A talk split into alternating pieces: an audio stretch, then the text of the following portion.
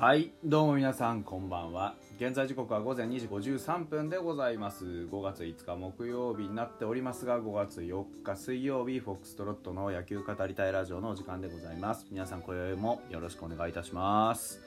ゴールデンウィークもね、えー、それなりに日数をこう消化してまいりまして皆さんどうですか？えー、楽しんでいらっしゃいますか？僕はですねなんかわかんないけど今年はいろいろぼんやりする暇もなくてあのー、動き回っているような状況ですね。昨日は函館行ってね無茶な旅してきましたし今日は京都で僕は映画を見にね行ってきました。あの今日公開の映画がございましてですねそれがあのマーベル・シネマティック・ユニバースの最新作「えー、ドクター・ストレンジ」えー、見てまいりましてですね。まああのその件については、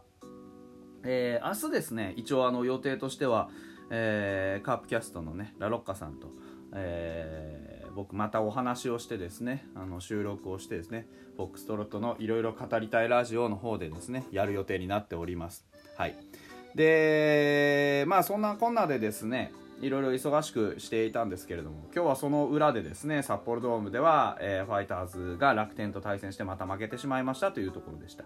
えー、結果としては5対1でえー、っとまあねあの分かりきっていたっていう言い方は非常に失礼なんですけど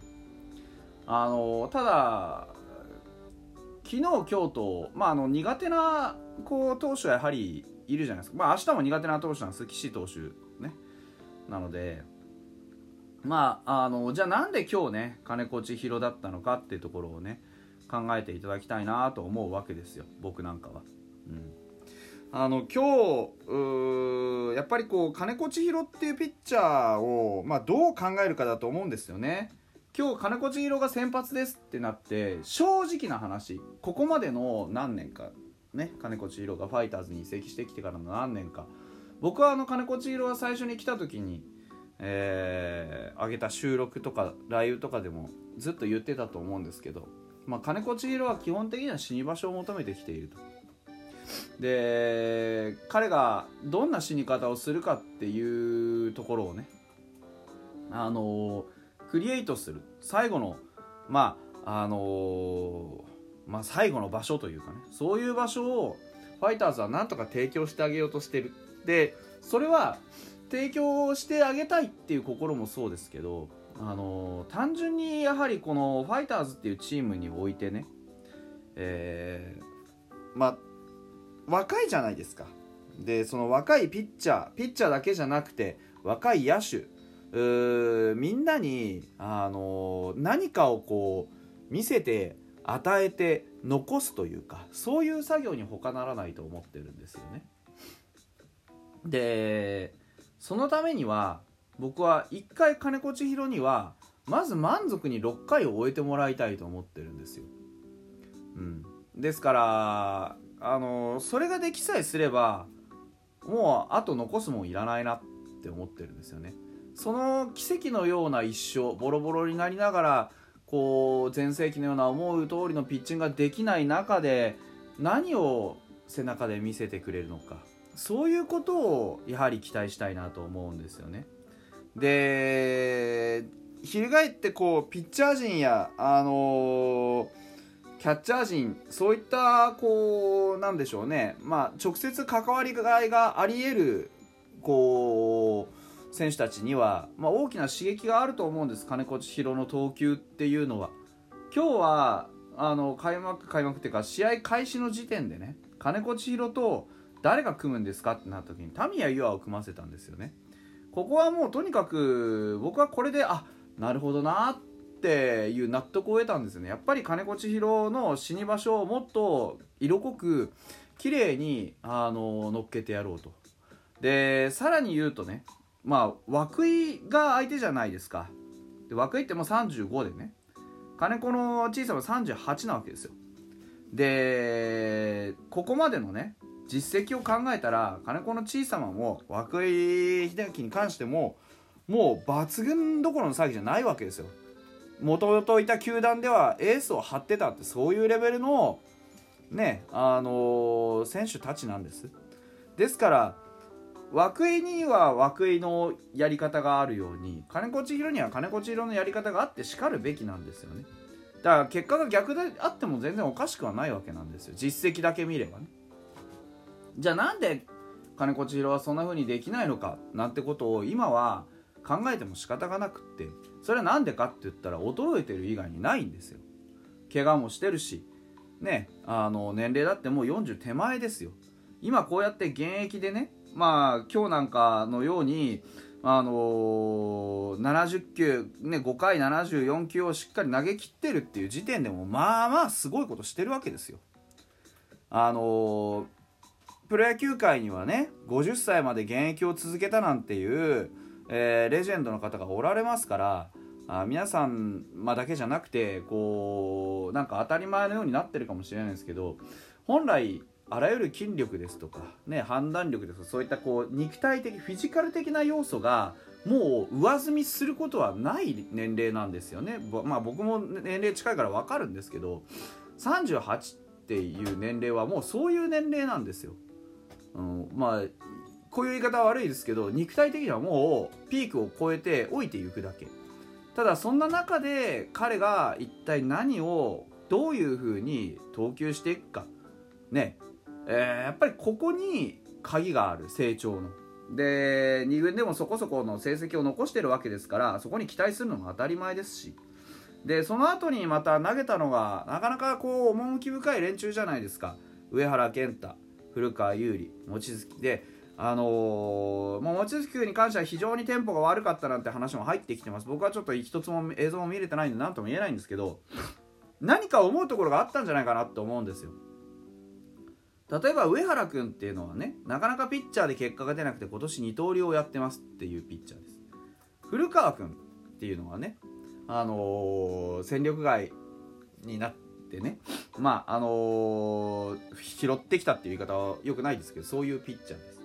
で望月君は望月君でねあの早く結果を残さなきゃいけない立場で、えー、なんとかねこう自分の能力っていうのをしっかりとこう色を出したいっていう中でね上がってきたばっかりのピッチャーですよ。そういうピッチャーで3人つないだこの金子千尋の後もね、うん、決して言っちゃうけど捨てたメンツではなくて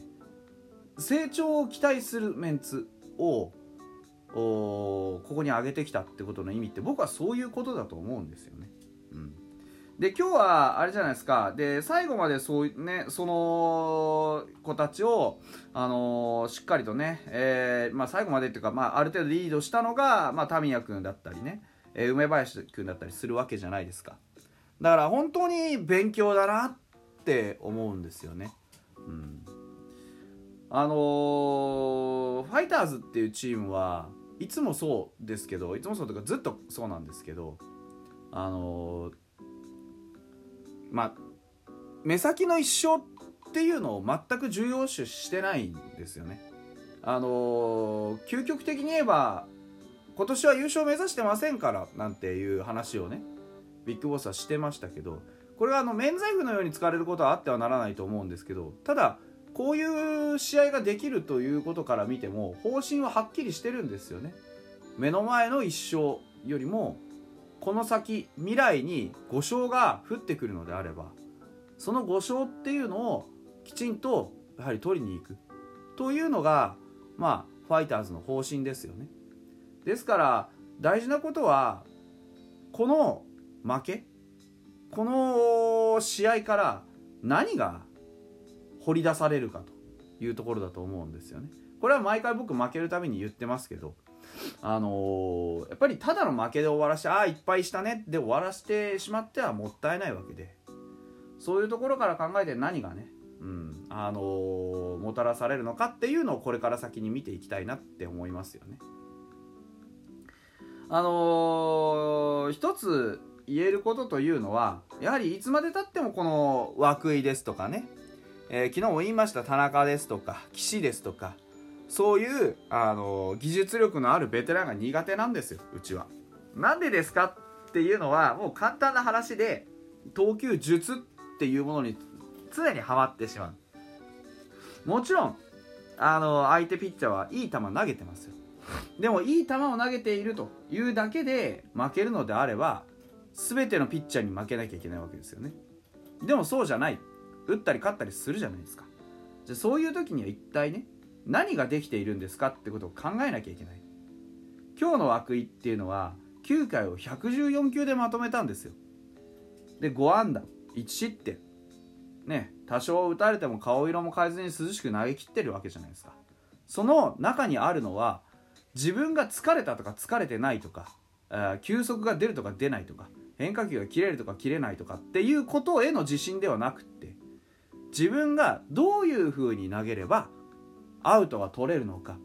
っていうものをきちんと自分の中に持っていて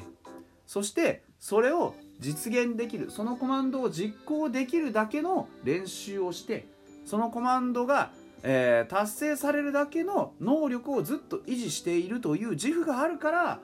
彼はああやって顔色一つ変えずにねすんなり関東勝利を挙げてみせるわけですよ。35歳ですよ。ね若さだけで当たっていってしまっては勝てるものも勝てない中で考えて考えて考え抜かなければ勝利のきっかけっていうのはつかめませんよというのをこういうベテランたちとの対戦で教えてくれるわけです。昨日も同じようなことを言いましたんでこれ以上言うのはやめますが明日はねまああのー、2の舞どころか3の舞になるか分かりません。伊藤君対岸です。僕は見に行くんですが伊藤君の粘りのピッチングそしてもうそろそろこういうベテランをねなんとか打ち破っていってもらいたいなというふうに打線に期待して今日はおしまいにしたいなと思います。それではまた明日。